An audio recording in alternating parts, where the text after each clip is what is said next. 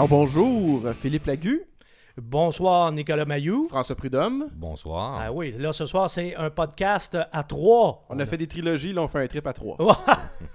J'irai pas jusqu'à dire ça, là, mais ok. on se garde une gêne. Alors ce soir, messieurs, Oui. on va parler de la Hyundai Elantra. Exact, un des modèles les plus euh, vendus au Québec. hein. C'est quand même une voiture qui est dans le, le trio de tête en ce qui concerne euh, les ventes euh, de véhicules compacts au Québec. Donc, quand on parle de compact, on parle de véhicules de la même grosseur. En fait, l'Elantra est une concurrente des Toyota Corolla, Honda Civic, Nissan Sentra, Chevrolet Cruze, Ford Focus. Ah, vous avez pas mal euh, le topo là. Donc, on est exactement dans cette catégorie-là.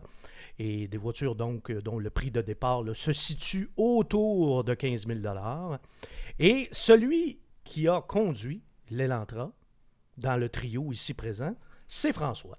Alors François, toi, tu as pu conduire la nouvelle Elantra, donc la- l'Elantra de nouvelle génération. Moi, j'ai pu, conduire tous les anciens modèles, mais la nouvelle, c'est vraiment toi qui a le, qui le scoop, c'est qui a l'exclusivité au sein de, de notre trio.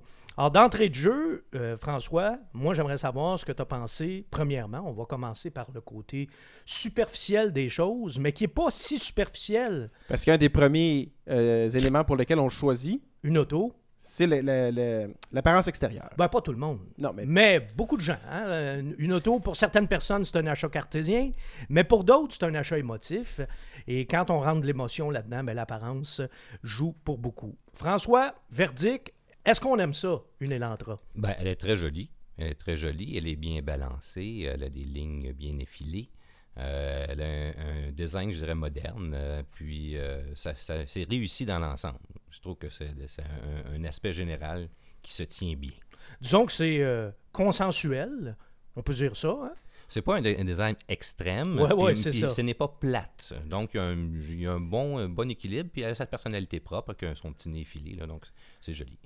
Bon, bon, bon. Évidemment, les goûts ne se discutent pas. Moi, je te trouve plutôt généreux, mais c'est une voiture, personnellement, que je trouve un peu fade. Mais encore une fois, justement, les goûts ne se discutent pas. Et il faut dire aussi qu'il y a une version sur le plan esthétique qui se différencie un peu des autres, c'est la GT, hein, qui est vraiment une très, très, très Qui n'est belle pas la même voiture, en, fait. qui Ouais. ressemble, en fait, si vous regardez une Hyundai Ioniq, on a déjà un lien de parenté euh, esthétique là, euh, plus prononcé avec l'Elantra, euh, GT. La Ioniq, d'ailleurs, qui est une voiture dont on va parler, mais pas aujourd'hui. Dans une prochaine. Oui, parce que c'est une voiture que tu as pu conduire également. Donc, l'Elantra, toi, c'est une Donc, voiture... on parle, que- de, on parle d'une berline. Ouais. Donc, c'est de la berline. Donc, c'est quatre portes avec le coffre. On parle d'une voiture qui est automatique dans ce cas-ci avec six vitesses. Et donc, euh, très jolie. Et maintenant, on parle, si on parle en termes de mécanique, euh, on parle d'un moteur 4 cylindres de 2 litres, puissance de 147 chevaux, euh, qui est tout à fait appliqué pour, euh, pour les besoins. Donc, ça ne fait pas une voiture qui est ennuyante à conduire. Euh, ça répond bien.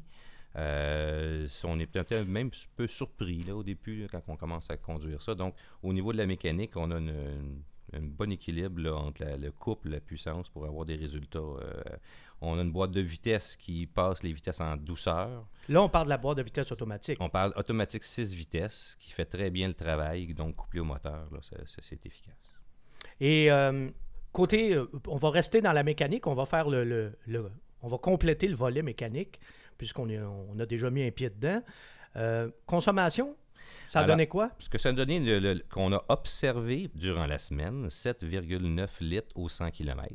C'est quand même Ce bien, est bien. Ce qui est bien. Pour une compacte, c'est même très Tout bien. à fait. Puis, euh, comme je dis, il y a quand même- la puissance disponible. Donc, c'est tout à fait acceptable en fonction de ce qu'on a. Là, on parle d'une consommation moyenne, Oui. évidemment, Oui. 7,9. Là, on a un mélange de ville et de route. Donc, on n'est pas dans les extrêmes. On ne parle pas de, de- d'exclusivité. On parle pas de surtout de l'autoroute ou surtout de la ville. On parle d'un relatif équilibre entre les deux. Là.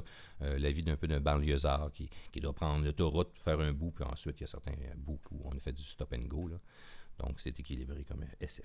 Côté moteur, y a-tu autre chose qui t'a marqué? C'est une mécanique qui est raffinée? C'est un moteur qui est silencieux? C'est un moteur qui est bruyant? Ben, ce que j'aurais, c'est sûr que bon, on aurait, euh, j'aurais aimé encore plus de couple et de puissance là. C'est certain que si on, on- quand on conduit ce véhicule-là, on se rend compte que la, la boîte automatique ferait vraiment beaucoup, un très bon travail, si on peut dire, avec un moteur qui est relativement limité en termes de puissance au- au- à- par rapport au poids du véhicule. Euh, mais sinon, ça, ça fonctionne bien. Euh, puis je peux pas dire que c'est quelque chose qui, qui manque de puissance au total. Parce que tu as des points de comparaison. Tu as quand même conduit au cours de la dernière année là, plusieurs, euh, la plupart même des compacts. Tu me corrigeras Oui. si je me Oui. trompe. Tu as conduit la Cruise, tu as conduit la Civic. La Civic même, on a, on a ton essai euh, sur, sur le site philippelagu.com, essai qui est, ma foi, très, très complet, très documenté. Et puis, tu en as conduit euh, quelques autres euh, dans la catégorie. Donc, tu la situes où par rapport euh, à ses rivales sur le plan mécanique? Bah, je dirais que c'est un véhicule qui est dans la moyenne. C'est pas un véhicule qui se démarque par sa puissance. Euh, par contre, c'est pas un véhicule qui est désagréable à conduire. On peut pas dire que ça manque de puissance. La boîte automatique, comme je disais, fait beaucoup avec peu. Et au bout de la ligne, ça donne un résultat acceptable. Et en même temps, ben, il faut le dire, une consommation acceptable. Ça va, ça va avec. Bon, alors il y a la version de base de l'Elantra, c'est la version L, qui est une. Si vous êtes familier avec les appellations chez Hyundai, la L, ça existait déjà. C'était déjà la, lettre qui désignait les modèles de base il y a, il y a 25 ans, il y a plus de 25 ans dans le temps de la Poney. On a ensuite euh, la version LE, la version GL et. euh, la L, il est important de préciser qu'elle est disponible seulement avec la boîte manuelle. Donc ça, c'est le modèle que vous pouvez avoir à partir de 15 999. Donc prix de base 16 000 si on veut faire un chiffron. Ensuite, la LE, la GL. faut également préciser, puisqu'on est dans l'aspect mécanique, qu'on peut aussi avoir une version sport avec cette fois un moteur de 1,6 litres suralimenté par un turbocompresseur, donc 201 chevaux. Alors, si ces chiffres-là vous disent quelque chose, c'est exact, c'est le même moteur qu'on avait dans la Hyundai Veloster, que, que Hyundai ne fabrique plus, mais bon, c'est exactement ce moteur-là. Et c'est aussi le moteur qu'on retrouve dans l'Elantra GT, qui est une voiture quand même assez différente de la berline. C'est une 5 portes avec un, un haillon arrière et euh, c'est une voiture qui est d'ailleurs tellement différente de l'Elantra qu'on en parlera, va en parler dans un autre podcast parce que de toute façon, on n'a pas pu la conduire. Donc aujourd'hui, on va vraiment s'en tenir au modèle avec le, le 4 cylindres de 2 litres, donc puissance exacte de 147 chevaux. Alors, on a fait pas mal le tour sur le plan mécanique. On a une question ici à gauche. Ben, en fait, je voulais juste que m'assurer qu'on ne manque pas euh, l'intérieur. Ah, Oui, oui, mais on, On, on y vient, on, On y vient, on y vient, on y est là, là, on s'en va là, là. En fait, on a sauté une étape, parce que d'habitude, quand notre euh, cheminement habituel, on parle de l'int- de l'extérieur et ensuite de l'intérieur, mais là, bon, on a Comme au lavoto. Ouais, c'est exactement. mais là, on a embarqué tout de suite dans le volet mécanique, puis c'était important de le faire aussi parce qu'on voulait faire une présentation de la voiture. François, l'habitacle de l'Elantra, j'aimerais avoir ton son de cloche là-dessus, mon cher. Euh, petite surprise, euh, des bruits de roulement assez faibles, un habitacle qui a une bonne insonorisation. Bien insonorisé. Oui, bon, donc bon. euh, surprenant. Euh, c'est accueillant. hein. On est à, à- à l'aise à bord à cause de ça. Ça aide beaucoup. Euh, on parle de quelque chose qui est même bien fini. Euh, il y a de la place. Je suis Euh, content on que tu le soulignes, là, parce que bien fini, hein, ça n'a pas toujours été, euh, ça a pas toujours été l'apanage des Hyundai. Là. Ça, c'était même plutôt le contraire. Là. Donc, de ce côté-là, ce que tu as euh, vu, toi, dans la, oui, on est dans les normes. Là, c'est- c'est- on on n'a pas à être déçu de ça. Euh, ça. Ça fait bien le travail. On est à l'aise à bord. ça se compare à une japonaise. Voilà, on est dans Bon. les. le- le- les Coréens euh, augmentent la qualité Oui. euh, année après année, Ça, qui est une bonne vieille recette, là, et, Mhm. et on voit qu'ils rejoignent maintenant les, les concurrents japonais. Côté ergonomie, Ça fonctionne bien. euh, à vrai dire, ergonomie, il y a certaines petites choses qui fonctionnaient pas bien. Qu'on va, mettons qu'en Ah! général, ça va bien, euh, on doit le dire, mais notons des, certains points qui sont pas euh, à point. certains points pas à point. Oui, j'aime ça, ouais. des- des, on avait un véhicule avec une entrée sans clé. Mhm. Euh, alors, il y a certains comportements qui sont comme pas prévus par le système ou qui fonctionnent pas bien. Par exemple, si on barre les portes en quittant le véhicule, on ouvre la porte. Souvent, moi, en tout cas, mon réflexe, je vais vouloir barrer la porte euh, avec le, bouton qu'il y a dans la, porte pour pouvoir sortir et ensuite juste fermer le tout. Mais ce geste-là ne fonctionne pas parce qu'aussitôt barré, le véhicule détecte que la clé, parce qu'il faut quand même nous donner quelques secondes pour sortir, le véhicule détecte que les clés sont à, bord et il débarre les, les- portes tout de suite. Alors, la première fois, je me suis fait prendre, j'ai barré et sans m'en rendre compte, j'ai fermé la porte qui était débarrée. Euh, donc, ça, il y a une problème là, de se situer, puis il faut prévoir le scénario. Les autres véhicules le prévoient le scénario. On barre la porte, elle reste barrée, il nous laisse sortir. Donc, il faut vraiment peser sur le piton de la manette. Il- il- il- si on est très près, le- le- la détection de la clé se fait et on, on ne peut pas barrer les portes, même si on est proche, proche à l'extérieur. Il y a- Oh. Il y a un problème de détection de distance, de, de situer où est le client. là. Donc, il faut quasiment sortir en courant. C'est ça Ben, que je C'est-à-dire qu'il faut quasiment sortir, il faut quasiment barrer les portes en sortant. donc, euh, après être sorti, ça, c'est pas ça, ça, il y a un petit problème. D'autres choses aussi au niveau ergonomie, des choses dont, dont je, je me, j'ai jamais un doute là, sur la nécessité. Quand on approche du véhicule, il y a des petits bips, là, des sons, des lumières qui s'allument. Là. On en met un peu trop.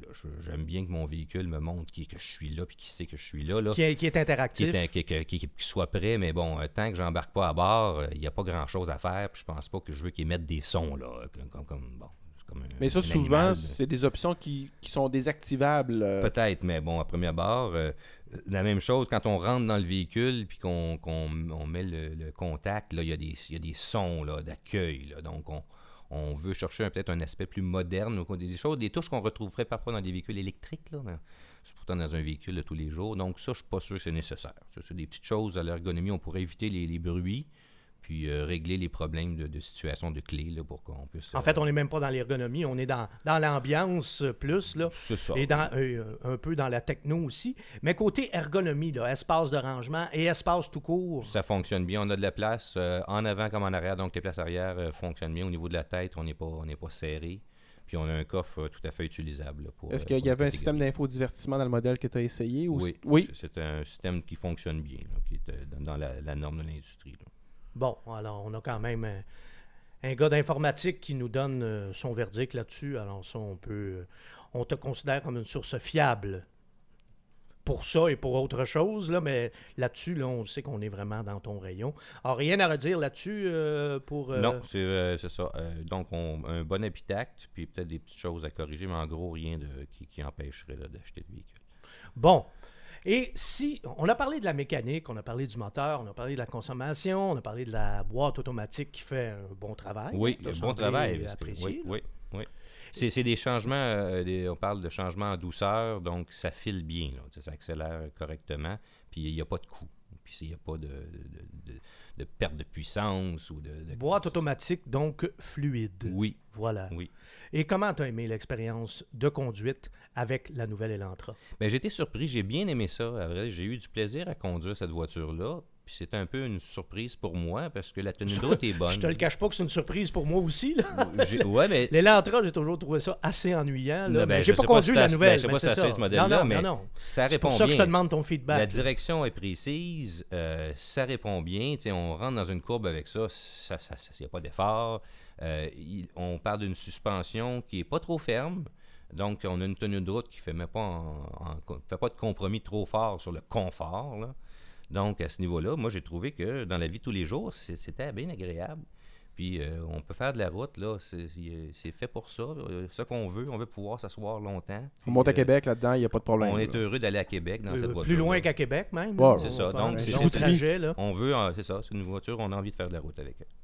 Bon, ben, je pense que ça résume, ça, ça- ça nous donne un portrait assez complet de la nouvelle, euh, de la nouvelle Elantra. Alors, verdict, François, on achète ou on n'achète pas? Oui, je pense qu'on achète. C'est à tout le moins, il faut considérer ça euh, par rapport aux autres. euh, Et puis, pourquoi? Ben, étant donné, bon, on parlait de prix tantôt, on Ouais. peut peut-être euh, situer un peu. On, on parlait, de- tu devais donner un prix très alléchant, mais moi, j'aime bien donner les prix qui incluent le transport et préparation. J'étais un petit peu, moi, je pense que Oui, oui, tout à fait. on, va, on tous payer transport et préparation. pas, on n'en s'en tire pas. Il faut pas s'en- faut se le cacher. Et ils, ils pourront bien mettre le prix qu'ils veulent. Au bout de la ligne, on va le payer. Donc, 18 218, c'est le Mhm. prix de base de l'Elantra. Et dans le cas de la, la Elantra SE, qu'on qu'on a essayé, est à 20 818. Donc, à ce prix-là, ben, je vous laisse juger, mais euh, c'est un prix compétitif. Hyundai a toujours eu de, on en a toujours eu pour notre argent dans les dernières années avec Hyundai et ils continuent d'augmenter les équipements Oui, c'est un prix et qui est faire des, relativement, des véhicules relativement complets. Là. C'est un prix qui est concurrentiel, effectivement, si on le compare à une Toyota Corolla, une Mazda 3, une Sentra ou euh, une Civic, des là, à- niveaux d'équipement à- à comparables. équipement Ah, comparable, exactement, c'est- compétitif. Oui, parce qu'avec ces modèles-là, souvent, l'équipement optionnel va faire gonfler la facture Ben non, assez rapidement. C'est ce que je disais tantôt. Je disais, la catégorie des compacts, les prix de base, d'habitude, c'est autour de 15 000. Dans le cas de l'Elantra, une Elantra, elle, manuelle, tout nu, tout nu, pas de bas, comme disait. Un pizza box, là. Ouais, c'est ça. C'est c'est- c'est 16 000. Mais euh, regarde, la voiture que François avait entre les. Mais t'as combien la tienne? C'est 20 818 800, et on bon. parle avec euh, quand même une entrée sans clé, une coupe d'options. là, Ouais, ouais, euh, c'est euh, une bien, bien équipée. Système d'infodivertissement, etc. Oui, oui, oui, oui. Bon. Alors voilà, ben, je pense que ça fait le tour euh, de la nouvelle euh, Hyundai Elantra. D'ailleurs, tu m'as donné le goût, je t'avoue que tu m'as donné le goût de l'essayer. Il faut l'essayer. Même si je me consacre désormais plus aux, aux voitures de luxe, euh, bon, des fois, c'est bon de. de- Un retour aux sources. Ouais, un retour aux sources, puis euh, chroniqueur automobile, qu'on soit spécialisé dans les voitures de luxe ou en, en d'autres choses, on se fait toujours, de toute façon, poser des questions sur les voitures que monsieur et madame tout le monde conduisent. J'ai conduit la nouvelle Corolla, j'ai conduit la nouvelle Civic. Alors là, tu viens vraiment de m'allumer une petite lumière. Il faut que je mette la Hyundai Elantra euh, sur ma liste. Alors, merci beaucoup, François. Merci, Merci beaucoup. À euh, bientôt. À toi aussi, Philippe, François, évidemment. Merci, On se Nicolas. retrouve euh, tous les trois dans un prochain podcast. dans un prochain podcast. Et merci Nicolas. Nicolas Maillot, je vous le rappelle, qui non seulement co-anime cette émission, mais c'est aussi notre grand maître technicien. Alors, euh, on se donne rendez-vous pour notre prochain podcast. Bonjour, bonsoir et à la prochaine.